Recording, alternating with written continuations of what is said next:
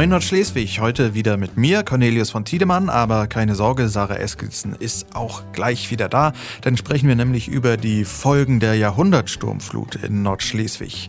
Hanna Dobiaschowski stellt später Helge Möller auf die Probe im großen Quiz Wer hat's gesagt? Und Walter Turnowski beleuchtet die Kehrseiten der Politik. Achtung, da wird's dann auch tatsächlich mal etwas ulecker. Und Ruth Cantussi von der SP ist auch zu Gast. Also jetzt erstmal Sarah hier bei mir.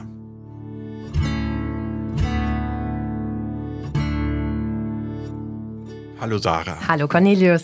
Heute sprechen wir über ein Thema, das die Menschen in Nordschleswig, vor allem an der Ostküste, ja erschreckt und zum Teil auch richtig tief erschüttert hat. Die sogenannte Jahrhundertsturmflut, die ja im vergangenen Oktober für verheerende Zerstörung ja, in ganz Nordschleswig gesorgt hat. Warum beschäftigt dich das Thema jetzt aktuell? Auch wenn es jetzt drei Monate schon her ist, sind die Zerstörungen ja immer noch zu sehen. Es gibt immer noch viele, viele zerschmetterte Häfen, man kann das gar nicht anders sagen. Es gibt immer noch viele Sommerhausbesitzerinnen und Besitzer, die mit den Folgeschäden zu kämpfen haben. Und aber, was uns vor allem beschäftigt, ist die Frage, wie geht es denn jetzt weiter? Wie schützen wir uns vor den Sturmfluten der Zukunft? Hier im Landesteil, wie in ganz Dänemark eigentlich, lebt man dicht am Wasser. Alle leben irgendwie äh, in ja. unmittelbarer Nähe zum Wasser. Ich selbst äh, weiß von unserem... Ja, du hast ja auch Wasserblick. Genau. Ja. Zwar nicht erste Reihe, aber immerhin. Ja, und ich habe einen Nachbarn, der ist Fischer, da war auch alles weg. Ne? Also ja, und das ist das Krasse. Wir, die wir hier in Nordschleswig nah am Wasser leben, das war ja immer dieses Wow, wir leben nah am Wasser, ich habe sogar Wasserblick, ich bin in fünf Minuten am Strand. Das war immer was super Positives, nah am Wasser zu sein. Und jetzt plötzlich durch diese Sturmflut, so ging es mir auf jeden Fall, war ich zum ersten Mal so, dass ich gedacht habe, das kann ja eine richtige Bedrohung sein, das kann ja richtig gefährlich sein. Und dann hast du dein Sommerhaus oder dein, sogar deinen festen Wohnsitz in erster Reihe und dann kommt dieses Meer und schwemmt dir dein Haus weg. Genau, und jetzt haben wir es halt erlebt. Wo warst du denn da äh, an dem Tag, als das passiert ist im Oktober? Ich hatte da tatsächlich frei, aber ich bin nach Sonderburg gefahren und habe mich dann in den Hafen gestellt, eben auch um Fotos zu machen, weil ich wusste, die werden wir noch lange, lange brauchen. Und ich will mal mit einer kleinen Anekdote nochmal schildern, wie krass das wirklich war. Also ich stand da mitten auf der Nörre Haunegelle, direkt am Sonderburger Hafen. Und da habe ich mitten auf der Straße eine Qualle gesehen, eine fette rote Feuerqualle und zwar schwimmend.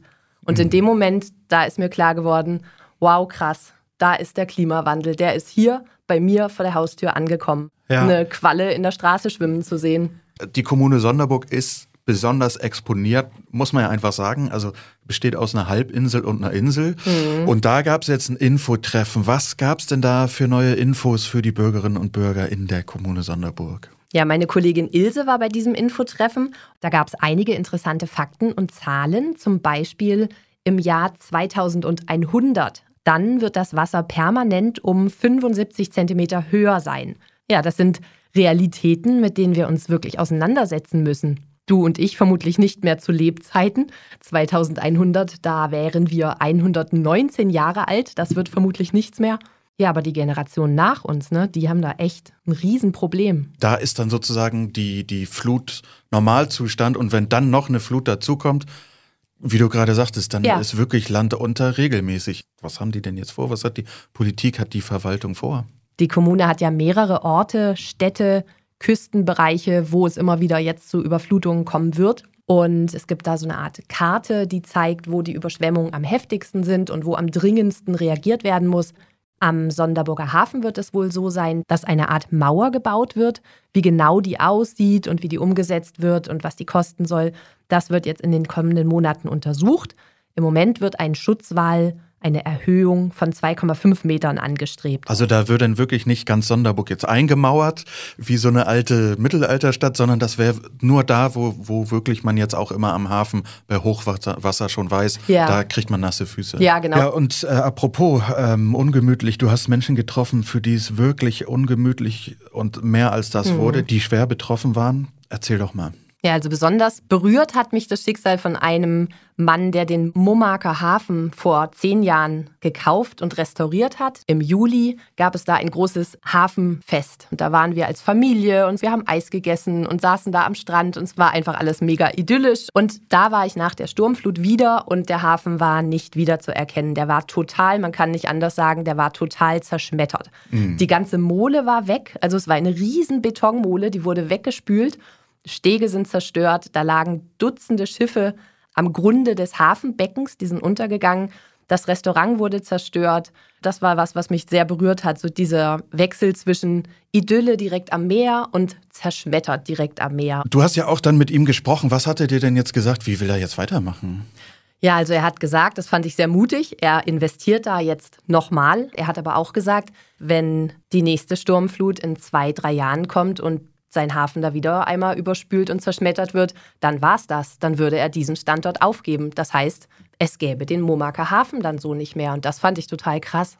Ja, und das ist ja auch für Nordschleswig eine schreckliche Nachricht, dass eben auch diese ganze Freizeit- und, und Tourismusbranche ja. wirklich schwer getroffen ist davon. Mhm. Und das mhm. ist ja ein wichtiger Teil eigentlich unserer Wirtschaft hier im, im ja, Landesteil. Ne? Und auch von unserem Lebensgefühl, diese ganzen kleinen Häfen, die kleinen Spazierwege am Wasser und plötzlich sind die nicht mehr, weil die einfach zerstört worden sind. Also ein Thema, das uns noch richtig lange mhm. beschäftigen wird. Ähm, vielen Dank, Sarah. Spannendes Thema. Immer wieder gerne. Immer wieder gern hören wir Hanna und Helge zu. Die waren hier vorhin im Studio. Ich habe auf dem Flur nur lautes Gelächter gehört. Die haben mir hier eine Kassette dagelassen. Da steht drauf fertig. Ich tue die mal rein. Moment. Helge. Hanna. Heute probieren wir ein neues Spiel aus. Oh. Und ich weiß, worum es geht und du nicht. Das ist das Schöne daran. Das wird spannend. Heute spielen wir Wer hat's gesagt? Aha. Ich lese dir jetzt drei Zitate vor und du musst rausfinden, wer das wohl gesagt haben könnte. Helge kennt die Zitate nicht, aber ich. Fangen wir an mit Zitat 1. Wir wollen außer dem ausgesprochenen Fachpublikum gerne auch Personen erreichen, die vielleicht eine Sammlung vererbt bekommen haben und einfach nicht wissen, was sie nun damit anstellen sollen. Wer hat's gesagt? Möglichkeit 1. Henrik Lauro Petersen, Vorsitzender des Appenrader Briefmarkensammlervereins Urmro Friemerge Club. Mhm. Oder war es etwa Hauke Greller, der Leiter des Deutschen Museums Nordschleswig, über die geplante Ausstellung Die Gemälde der Nordschleswigerinnen und Nordschleswiger? Das ist jetzt echt schwer, Hanna. Ich meine, dass äh, wir hatten, dass äh, Hauke Greller das gesagt hat. Weil ich das noch so ein bisschen im Hinterkopf hatte, weil ich glaube ich da irgendwie Korrektur gelesen hatte mal und äh, eventuell ist es da hängen geblieben. Aber wir haben auch was über Briefmarken geschrieben. Ah, das ist halt jetzt die Frage. Ah. Wer hat's gesagt? Ich sag Hauke Greller. Du sagst Hauke Greller. Ich sag falsch. Hauke Greller hat es nicht gesagt und es gibt auch keine geplante Ausstellung, die die Gemälde der Nordschleswigerinnen und Nordschleswiger heißt. Das habe ich mir ausgedacht. Oh, dann bin ich dir ja auf den Leim gegangen. Das war der Plan. Das war der Plan. Also es geht tatsächlich um Briefmarken. Potzblitz. 1 zu 0. 1 zu 0 für mich. Gut. Kommen wir zu Zitat 2. Wir sind hier, um zu fragen, hattest du einen schönen Tag? Bisher verliefen diese Gespräche in alle Richtungen.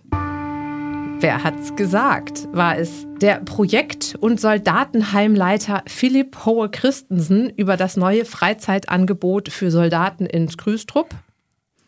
Oder war das Ursula Petersen über das neue Angebot Schnacknachmittag in Haus Quickbahn vom Sozialdienst? Oh, die ich sage Haus Quickborn. Ursula Petersen.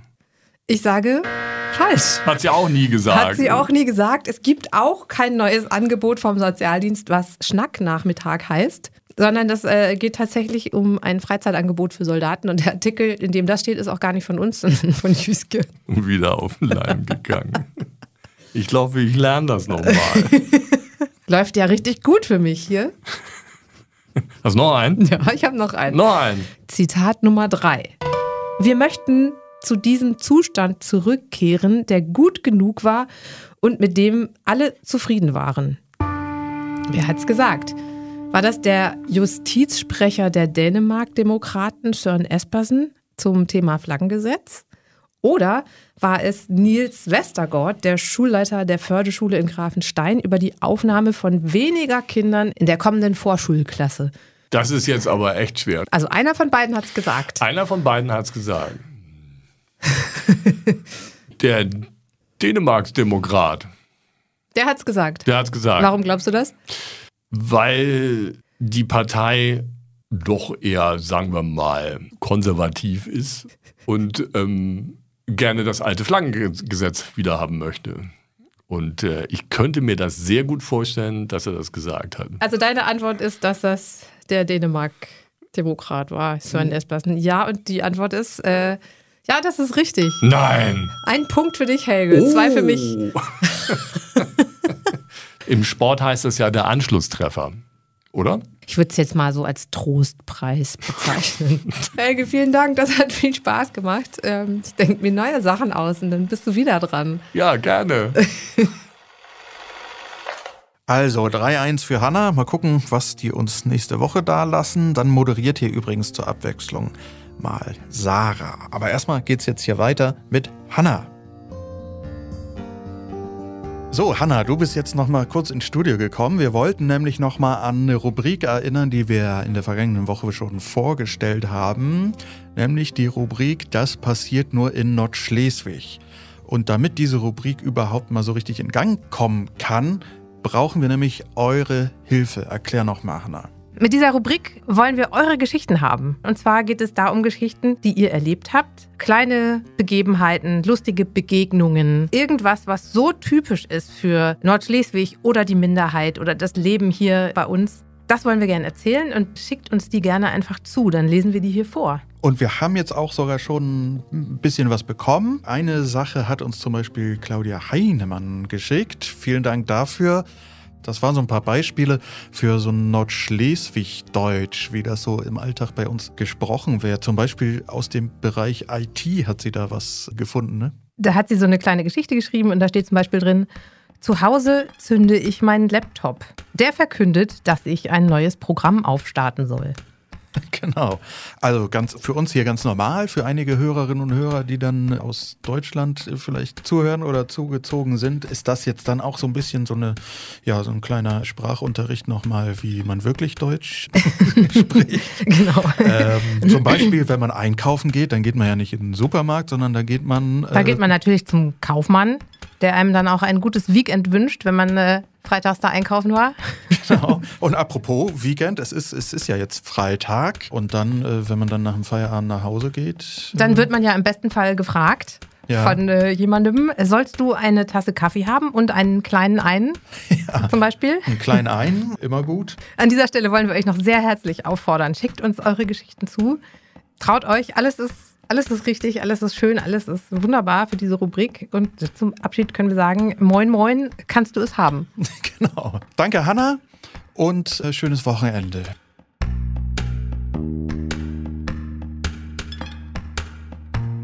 Und bevor Walter Tonowski über die Kehrseiten der Politik berichtet, ist Ruth Kandussi hier im Studio in Appenrade angekommen, weil ich sie gebeten habe, mal zu erzählen, was denn eine Parteisekretärin bei der Schleswigschen Partei der SP überhaupt macht. Wir berichten im Nordschleswiger und hier bei Moin Nordschleswig dann ja auch viel über die verschiedenen Parteien und besonders auch über die Partei der Minderheit, also die SP. Die hat einen Vorsitzenden, Rainer Neujek, der das ehrenamtlich macht und die hat aber eben auch eine Parteisekretärin, die tatsächlich die einzige Angestellte der Partei ist. Moin Ruth, Moin. du bist Parteisekretärin bei der Schleswigschen Partei. Was ist das eigentlich für ein Job?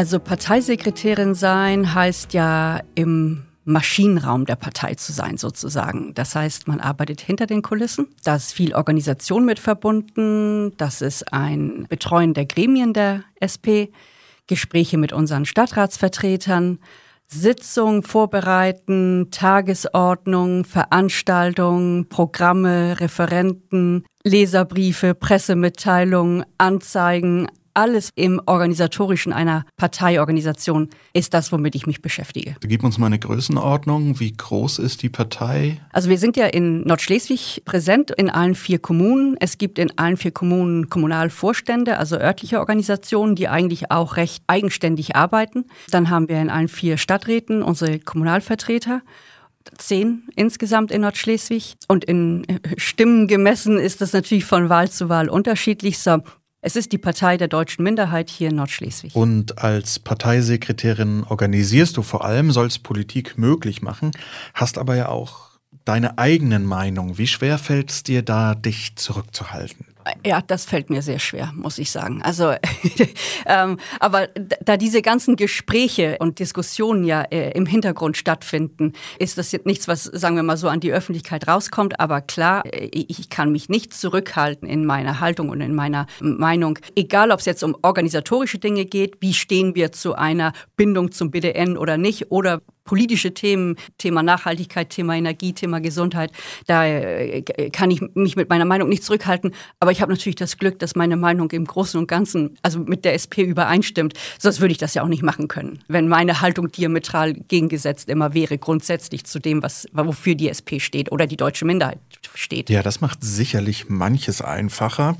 Wo siehst du denn deine Partei, die Schleswische Partei, in zehn Jahren? Wo willst du sie in zehn Jahren sehen? Und wie wichtig ist eine Minderheitenpartei in zehn Jahren überhaupt noch? Also ich bin wirklich der festen Überzeugung, und das bin ich auch, weil ich eben äh, die Erfahrungen und die Gespräche auch auf europäischer Ebene führe mit den Regional- und Minderheitenparteien anderer Minderheiten. Es ist so wichtig mit einer politischen Vertretung. Denn wenn man nicht eine politische Stimme mit, also einem Mandat mit Stimmrecht hat, dann, dann verliert man ganz viel Einfluss, weil mit einem Mandat und mit einem Stimmrecht, da kannst du Ja und Nein zu Dinge sagen, du kannst plötzlich Zünglein an der Waage sein, du bist in Verhandlungen mit drin, du bist da an dem Tisch drin, wo die Entscheidungen getroffen werden, die auch die Minderheit beeinflussen. So, ich kann mir eine Minderheit ohne eigene politische Vertretung überhaupt nicht vorstellen, weil dann ist man vollkommen den politischen Gegebenheiten ausgeliefert, ob gerade eine Befürwortung für eine Minderheit da ist oder nicht. Was die SP betrifft in zehn Jahren. Ja, aber ich denke, wir müssen uns ganz ernsthaft nochmal mit der Frage befassen der Organisation BDN-SP. Damit sage ich nicht, dass äh, ich, ich sehe nur den Weg einer Trennung, überhaupt nicht. Aber, aber wir müssen ernsthaft und ehrlich miteinander dieses Gespräch mal führen, regelmäßig führen. Und die SP muss sich auch die Gedanken machen, Kommunalwahl, Regionswahl, ist das relevant? Oder nicht? Also sich immer wieder diese Fragen stellen. Über diese Strukturdebatte, die du da ansprichst, reden wir bestimmt noch ein anderes Mal hier bei Moin Nordschleswig eingehender. Da wird eifrig debattiert, wie das in Zukunft aussehen soll. An dir liegt es jetzt, diese Entwicklung zu organisieren, aber mal unabhängig davon, wie lange willst du denn den Job eigentlich noch machen? Du bist gerade 50 geworden, in zwei Jahren hört Hinrich Jürgensen an der Spitze des BDN auf. Wie würdest du reagieren, wenn dich jemand als Nachfolgerin vorschlägt? Jetzt arbeite ich auf die nächste Wahl hin. Das ist so der nächste Horizont. 2025. Da ist der ganze Fokus drauf. Was danach kommt, äh, weiß ich nicht. Ja, ein Posten, der da heißt BDN-Hauptvorsitzende, ist auch attraktiv. Aber damit habe ich mich ehrlich gesagt gedanklich noch überhaupt nicht auseinandergesetzt. Das füllt jetzt momentan nicht so richtig bei mir, weil das wäre ja dann das nächste. Jetzt steht die Wahl für die SP in erster Linie. Also wir denken in den einzelnen Kommunen schon über Kandidaten nach, über äh, Themen nach. Der äh, übergeordnete SP-Wahlausschuss wird demnächst auch wieder gebildet und nimmt seine Arbeit auf.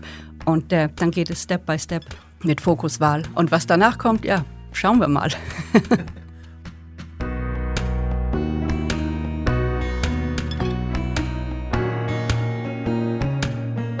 Dass Politikerinnen und Politiker beschimpft und bedroht werden, ist nichts Neues, das gab es schon immer.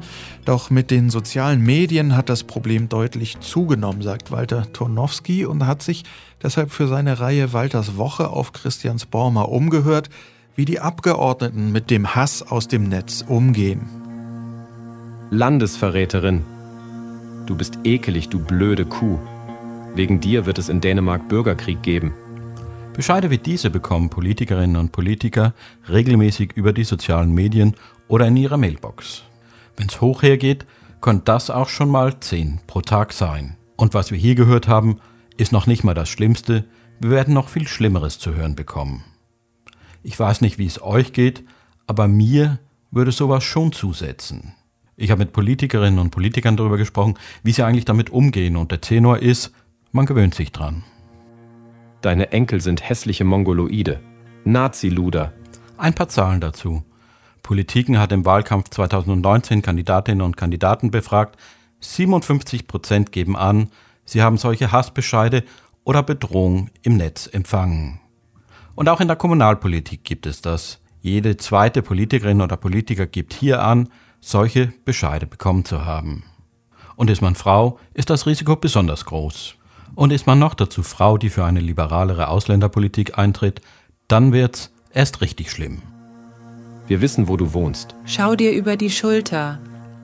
Ach ja, und übrigens, der Hass der Netzkriegerinnen und Netzkrieger gilt nicht nur Frauen am linken Flügel, die sich mit Ausländerpolitik befassen, das gilt auch für Frauen am rechten Flügel. Davon kann die ehemalige Vorsitzende der Neuen Bürgerlichen, Pernelle Wermund, ein Lied singen. Sie ist übrigens das Nazi-Luder und sie hat auch reguläre Morddrohungen empfangen. Und wenn du jetzt sagst, mit ihren harten Aussagen in der Ausländerpolitik ist sie ein wenig selbst schuld, vielleicht sogar sagt, die rechte Sau hat das verdient, dann überleg doch mal. Vielleicht sitzt irgendwo jemand anders und denkt, diesem grün-links versifften Gutmenschen müsste man mal das Maul stopfen. Ich hoffe, 100 IS-Krieger werden dich vergewaltigen. Diese Bitch muss so schnell wie möglich getötet werden. Diese beiden Bescheide gingen jeweils an eine Politikerin des rechten und des linken Flügels. Doch was machen mit dem Hass aus dem Netz? Mir fällt dazu der Gedanke des Dialogcafés ein. Es war die ehemalige Politikerin Özlem Cekic, die den Gedanken bekam, sich zu jemandem einzuladen, der ihr Hassbescheide geschickt hat. Und so hat sie sich auch mit regulären Nazis getroffen. Nicht, dass sie sich unbedingt einig geworden sind, aber sie haben sich eben von Mensch zu Mensch ausgetauscht. Ich denke, so etwas wäre doch eine echt nordschleswigsche Lösung. Man muss dann jedoch auch aushalten können, mal jemandem zuzuhören, der ein so völlig anderes Weltbild mit sich rumträgt als man selbst. Ein sehr nachdenkliches Ende unserer heutigen Folge. Ich wünsche ein schönes Wochenende. Nutze es nicht nur dazu, nachzudenken, sondern auch mal rauszugehen nach den ganzen Regen- und Sturmtagen. Vielleicht mal wieder nötig. Und wir hören uns kommenden Freitag dann wieder bei Moin Nordschleswig. Moin, moin.